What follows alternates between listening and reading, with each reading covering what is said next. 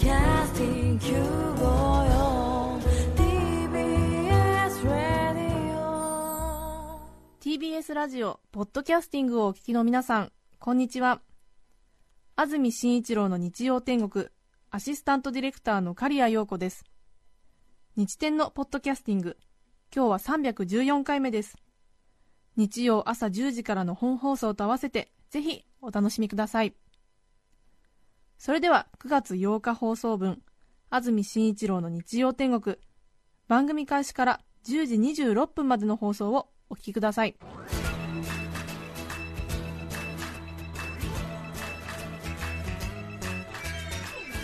安住紳一郎の日曜天国。おはようございます。9月8日日曜日朝10時になりました安住紳一郎の日曜天国アシスタントの中澤由美子です。皆さんはどんな日曜日の朝をお迎えでしょうか？今朝方ついに2020年のオリンピック開催地が東京に決まりましたね。すでにテレビ、ラジオ、インターネットなどでは大フィーバーですのでご存知の方も多いかと思いますがこのニュースにつきましてはこの後さばいて日展で詳しく取り上げてまいります。さあそんな朝ですがスタジオのありますここ赤坂は穏やかな感じです。雲が多くて、まあ、今にも雨が降りそうな降らなそうな感じですね。本当に暑さが和らいで楽ですね。やはり最近は9月だなという感じです。日中のセミの鳴き声もだんだん少なくなって夕方にはすっかり秋の虫が鳴くようになりました。なんとか厳しい夏を乗り切ったんだなとほっとしているここ数日ですけれども、えー、天気予報によりますと今日9月8日の関東地方は曇り時々雨。止んでいる時間が長いものの今日いっぱいは雨が降ったり止んだりする見込みです。局地的には激しい雷雨の恐れもあります。今日の最高気温は昨日より少し高めの東京31度横浜30度宇都宮27度。湿度が高いため蒸し暑く感じられるでしょう。明日の関東地方は明け方まで雨が降るところはありますが日中は回復して晴れるでしょう。明日は京都は一点湿度が低くなって爽やかになるため、えー、気持ちよく過ごせそうだということです。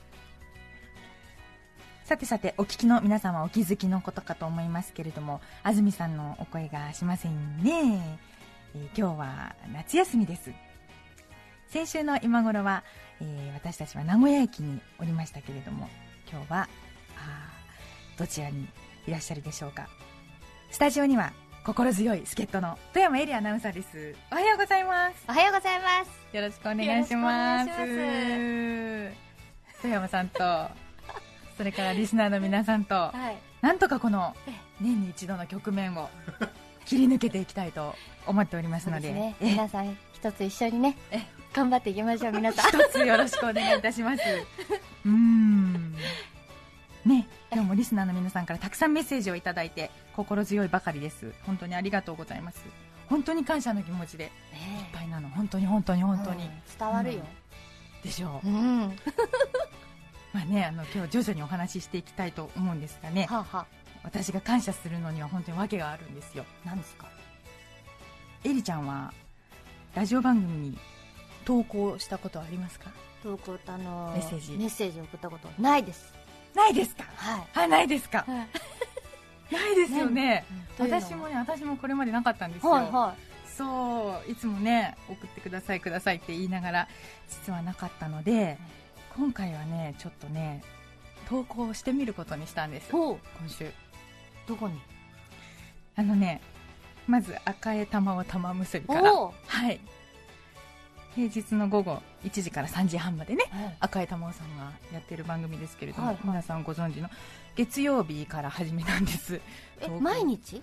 あそうそうそうそうそうちょっと月曜から思いついたのがねそこからだったんで、ちょっとやってみようかと思ってまず月曜日を初めにしたの、カンニングの竹山さんとの日ですよね。竹山さん。はい。私あのいつも車で移動中にちょっと玉結び聞くことが多いのでまああのはあの身近な感じがしてたのでね。やってみようと思って。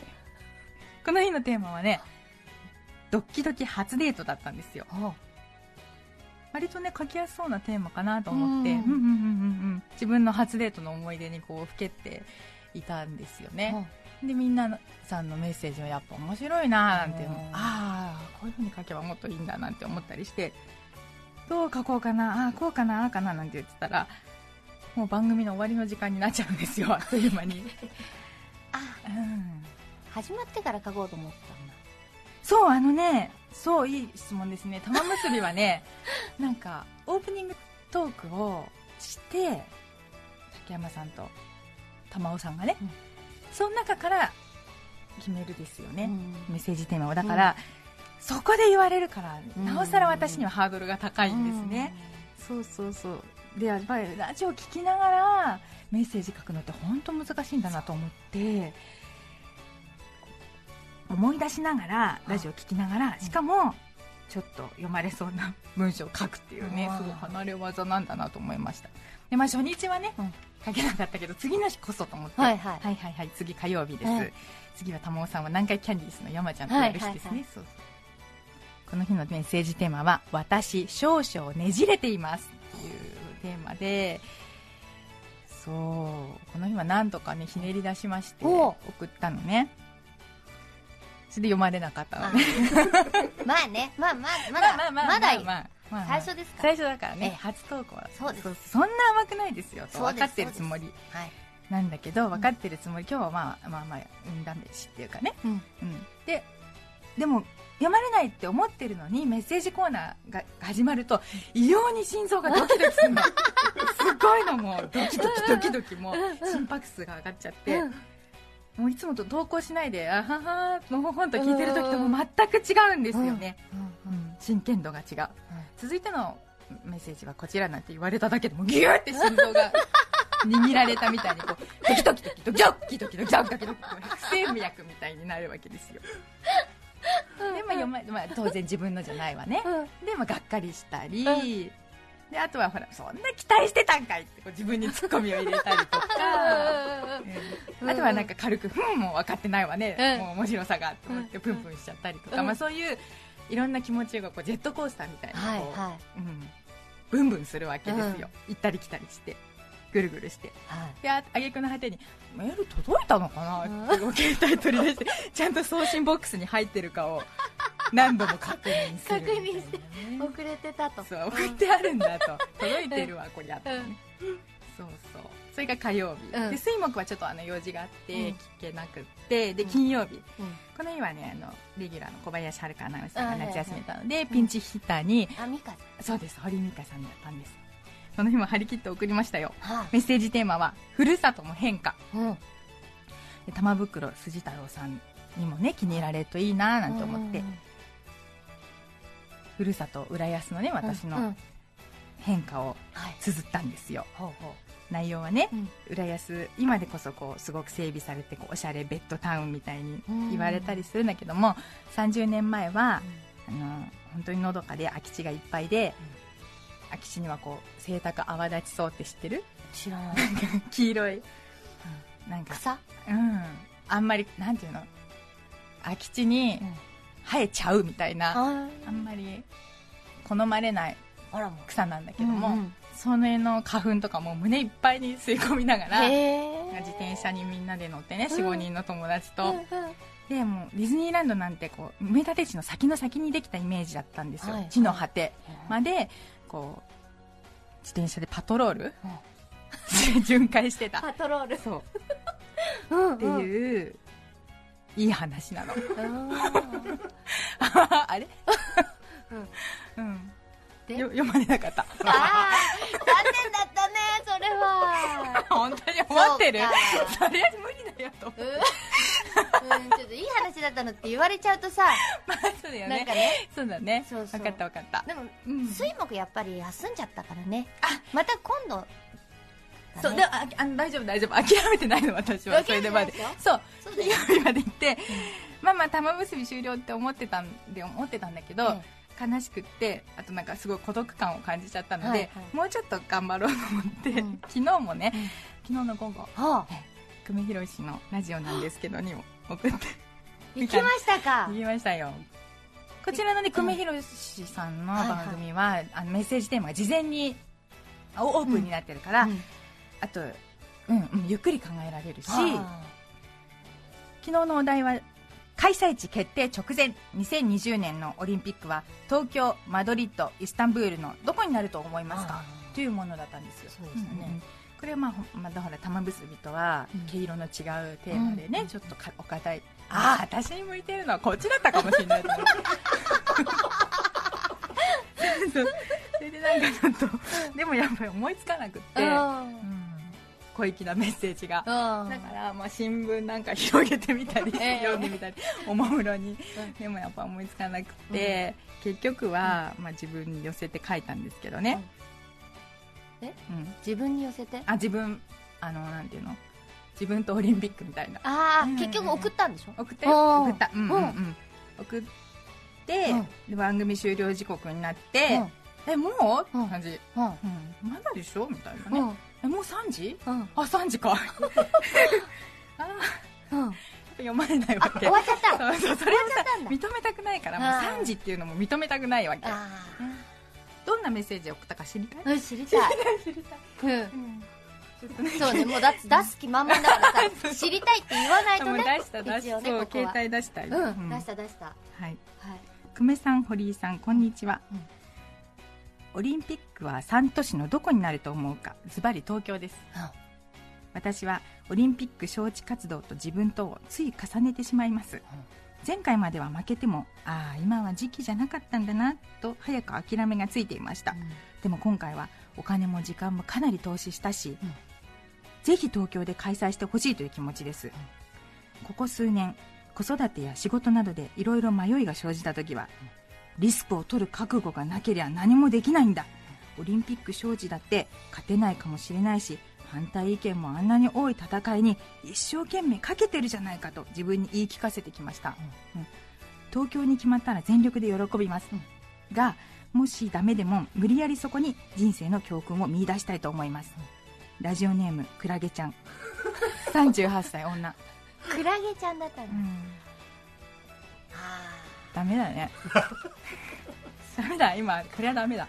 今なんか自分で。ーちょっと硬いよね。うん。そう硬いかな。でもなんか久米テイスト？かな？と思ったんだけど。今ね自分で読んでみて気づきました。はい。意味がよくわかんない、うん。抽象的だし。そうだね。んこれはとこれはダメだな、でゆみちゃんじゃなくてもかけちゃう感じ？あー。なんかそう？うん。うん。恥ずかしい。読まれなかったメッセージを自分で読むっていうね。発表しちゃったからね。でもね。そうね。や。っぱそうね。そうね。本当。うん。赤っ端ですよ。でもねまたねじゃあクラゲちゃんちょっとよくクラゲちゃんちょっとねそれでねクラゲちゃん諦めが悪くって、うん。最後の最後のもう一つのチャンスにかけたんですよ。え、何？ままだね日曜の早朝。あ今朝よ今朝。あはい。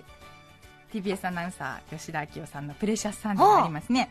こちらメッセージテーマは今日は、うんまだまだ聞きたい夏ソングリクエストだったのだからもう早々に昨日の夕方のうちにもはあ、はあ、う1時間ぐらい全力で考えてリクエストを送っていた早めにね。全力で？そう。うん。まだまだ聞きたい夏ソングはエリちゃんだったら何になりますか？えー、まだまだ聞きたい？そう。サザン。のサザンね、真夏の果実とかね、すいませんねいっぱいあるよねありきたりで今波乗りジョニーとかね、うんうんうん。そうそう本当いっぱいある、あとはやっぱし、うん、少年時代とかね井上陽水さんのねあとは夏の終わり夏の終わりとか。まあ夏の夜の夢とかね。うん。なんかは本当にうんきっとオンエアされるだろうなとは思ったの、ほうん、だけど、うん。多分リクエストする人もいっぱいいるから、クラゲちゃんからのリクエストでってよよ言ってもらえるかが分かんないじゃないですか倍率が高いからね。だからこうスタンダードナンバーすぎない、すぐにはみんな思いつかないんだけど、うんでもマイナーすぎない。マニアックすぎないっていう微妙な線を狙って送んなきゃいけないと思ったんですよ、あ考えたね。うん、あと吉田明世アナウンサーの趣味とかも ネットで検索して本当に？そう。いや意外と洋楽が穴場かなとか思ったりしてね、シルビー・バルタンとかね、うん。うん。うん、サザン、ケツメイシ、 aiko、うんうん。うん。ポルノグラフィティ、うん。なんて言って。でも結局、あの、これだっていうのにしたんですよ。ひまわりっていう曲知ってますか？ひまわり？うん。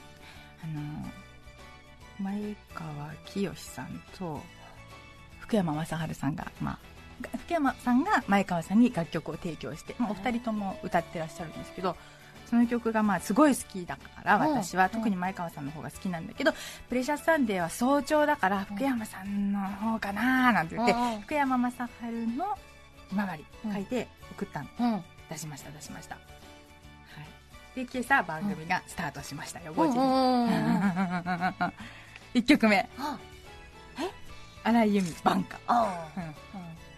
これはまあ夏のソングって聞いてたけどバンカね。うん。うん1曲目からバラードできたね。と思ってそうそうなんて思ってるうちにここに速報が入ってうん。2020年のオリンピック東京に決まりましたっていう。本当にリアルタイムで来て吉田さんが「やったー嬉しいですね」本当にもうドキドキしながら今放送してたんですよなんて。言って可愛いなと思って、うん。はい。でもこっちはまだ選ばれてないからねと思って。うん。まだ戦いは始まったばっかりだよと思いましてね。うん。で次に来た曲が近藤昭久さんの「愛」う。ん。なんかよく知らないなと。すいませんね近藤さん申し訳ない。はい。そうそうちょっとね、私あの勉強不足で本当に。次に井上陽水さんと安全地帯の夏の終わりのハーモニーが来た。ななるほどそうあーあーああと思って5時台はこの3曲で過ぎてしまったの、うん、まだねあるまあまあまあ、まあ、結構想定内かるしね想定内よ、うんそう、まあ、ひまわりはこうひ日がね、昇ってから聴きたいよと思ってうんちょっと朝いいのいいの早すぎたねいいのいいの、うんうん6時台前半は子ども音楽コンクールがありまして、はい子どもたちによる合唱と合奏が入りますねですね次にかかったのがチューブの「シーズン・イン・ザ・サン」うこれはね悔しかったですね迷った曲のうちの一つだったからそうなんだうんでもやっぱりベタすぎるかなと思って見送ったの。見送った曲だったから。まあまあいいやいいやと思って。ね、で5曲目がサーカスの「ミスター・サマータイム」うん。で6番目が真心ブラザーズの「サマーヌード。お」ーうん。いいですね。いいですね。うん。そう。でもこうミスターサマータイムの後サマーヌードってサマーが続いちゃってもそうだね。あらあらとう思って、ね。うんそう。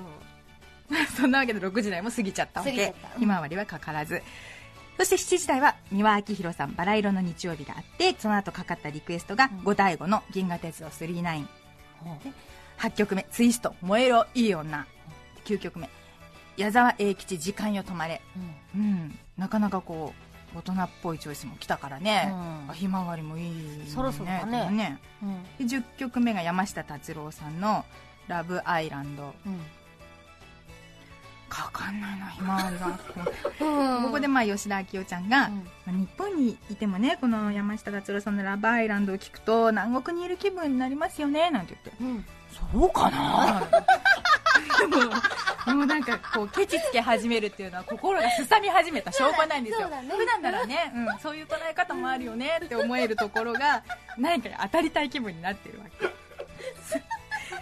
で7時台もそんな感じで流れちゃってかからなくていいのいいのと、もう8時台なの最後の1時間なのよと思ってさ、そしたらここで11曲目にパーシーフェイスオーケストラの「夏の日の恋」がかかりました。はいはい。えー次にザ・ビーチボーイズのココモがかかりまして、うん。あら洋楽が来たね来たねと思って、なんか急に洋楽で攻めてきたんだと思って、ね。なんかややけに焦っちゃって、うん。もう今更どうにもならないんだけど、うんまあ、でも理想を言えばひまわりはねこうしっとりとした大人の人たちの恋を歌った歌だから、鳥でも鳥とかでいいのよ、うん。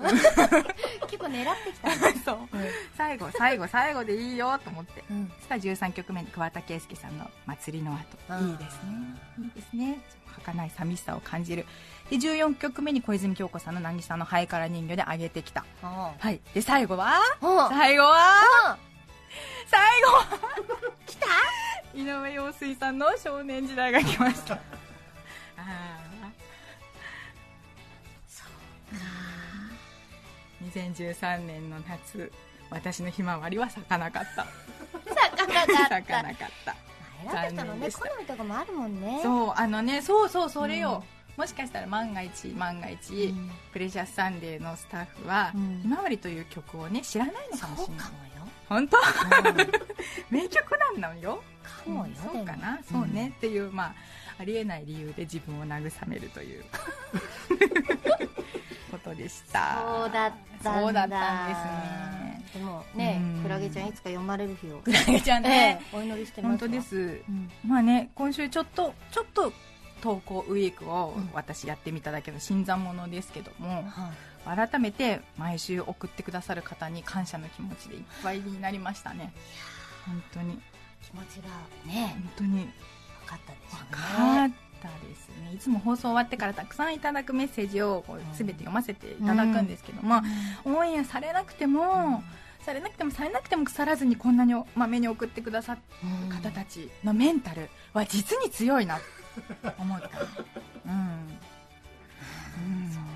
へえうんそれにやっぱりそうでもねまあ投稿上級者にはこんな感想は何を今更って思うかもしれないけど、うん。やっぱり、うんメッセージを送ると番組に一喜一憂うんうんする楽しみがあるのでね、まあ、何も送らないサイレントリスナーが割合としたら99%ですよね、ほとんどの方がそう。いわゆる私はそういう普通の人たちが自分に近い気がして、うん。まあ、もちろん大好きであの大好き投稿してくださる方もあの黙ってる方も大好きですけども、ぜひねこの送ったことのない方にはエリちゃんも含めこの心臓がギュッとつかまれる感じをですね、えー味わっていただきたいと思いました。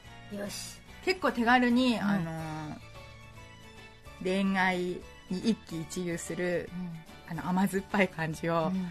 味わうことができます、チャレンジしてみる。本当？してみる。うん。そう。分かんないからラジオネームで送っちゃえば。そうだね。そう。恥はあの黙っとけばね。そうだね。読まれるまでやって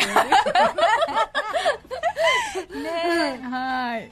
というわけで心して一枚一枚大切に皆様からのお便りを紹介して参りたいと思います、はい。はい、というわけで今日のメッセージテーマはこちら。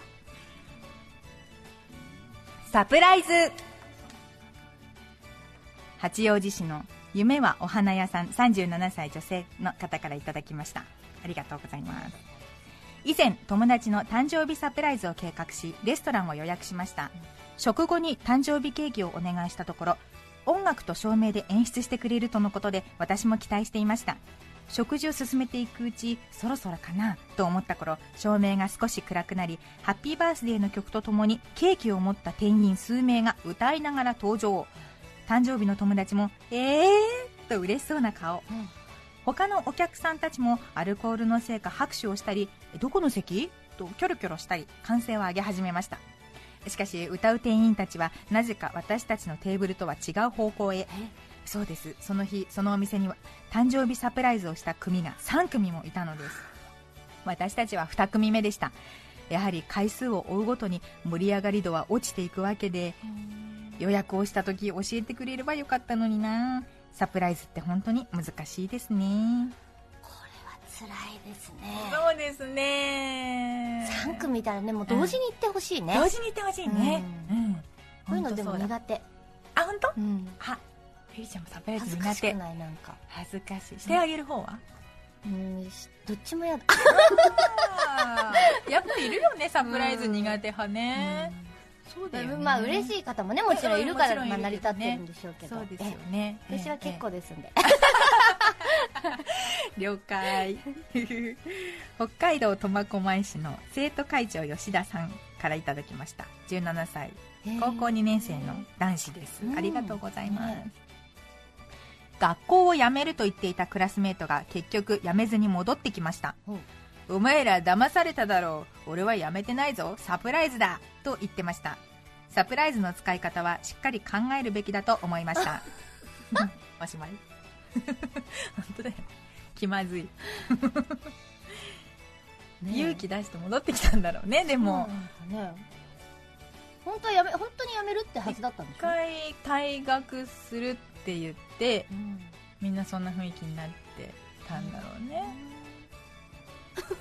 あるよね。送別会したのにああ戻ってきちゃうやっぱ会社系辞めねんのやめたみたいな。ある。あるあるそれね。もう受け入れざるを得ないけどね。はい、まあね。うん、皆さんからのメッセージ今日もお待ちしています。はいそして番組では皆さんから曲のリクエストも募集しています。メッセージにはリクエスト曲も書いて送ってくださいね。それでは1曲目栃木市のラッキーエッジさん42歳男性からのリクエスト。小田和正さんで「ラブストーリーは突然に。9月8日放送分安住紳一郎の日曜天国10時26分までをお聞きいただきました。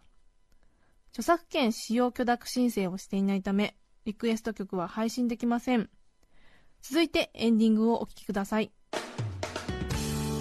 TBS ラジオ安住紳一郎の日曜天国。約2時間のお付き合いありがとうございました。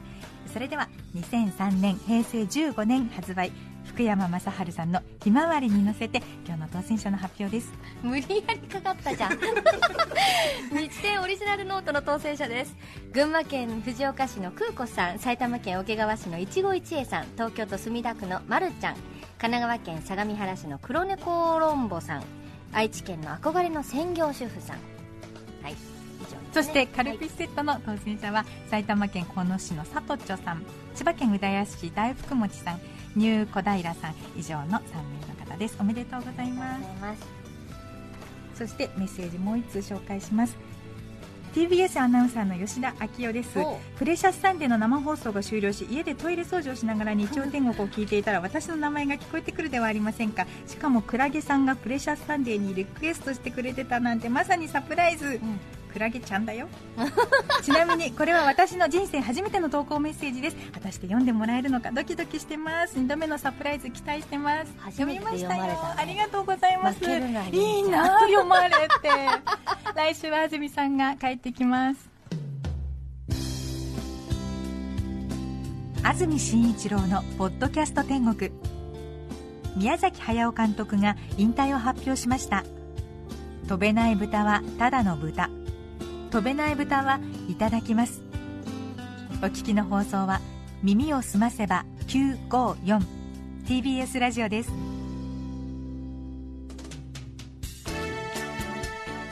さて来週9月15日の安住紳一郎の日曜天国。メッセージテーマは「年を取ったなぁと思うこと」ゲストは生きそば研究家鈴木ひろきさんです。それでは来週も日曜朝10時 TBS ラジオ954でお会いしましょう。さようなら。安住紳一郎の「ポッドキャスト天国」これはあくまで試供品皆まで語れぬポッドキャスト。ぜひ本放送を聞きなされ。TBS ラジオ954